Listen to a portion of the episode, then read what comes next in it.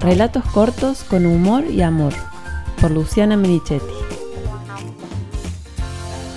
Qué famosa que es la fama. Durante un tiempo, mi hijo Eugenio estuvo obsesionado con ser famoso.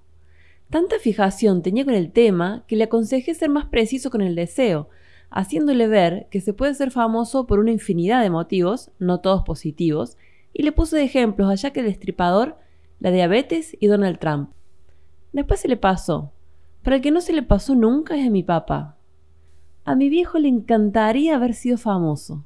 No lo dice, pero se le nota.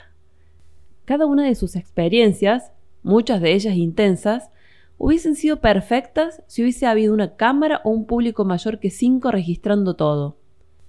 También le habrían servido, para que no nos queden dudas, como testigos de que no exagera ni una palabra, como cuando corrió el rally y cayeron con el piloto al vacío quedando colgados entre dos rocas, cuando el tiburoncito que habían pescado antes de devolverlo al mar le arrancó un pedazo de bote, la vez que se tiró un río helado para salvar una vida, o cuando caminó vestido de mujer por Avenida Corrientes como parte de un curso que hizo.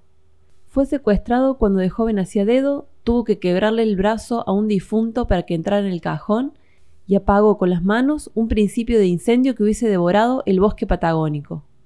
A veces nos acusa de no creerle las historias y se ofende, como si nuestro escepticismo fuera el escollo en su salto a la fama. Lo que no sabe es que él ya es famoso. Vaya donde vaya, apenas digo que soy hija de Bernardo, pecho, pechito, pechera, salta una exclamación seguida de risa. Es famoso por sus anécdotas, comentarios, chistes y por sus vinos con asado. Famoso por honesto, generoso y trabajador. Famoso por sensible, espontáneo, sincero. Por bestia, arrebatado y calentón.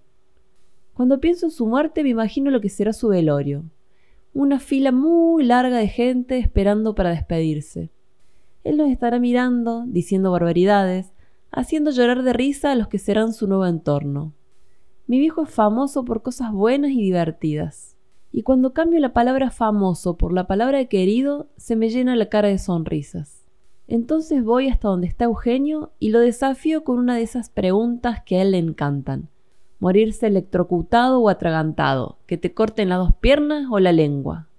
Ansiando la mejor respuesta, le pregunto, ¿querido por ser famoso o ser famoso de tan querido?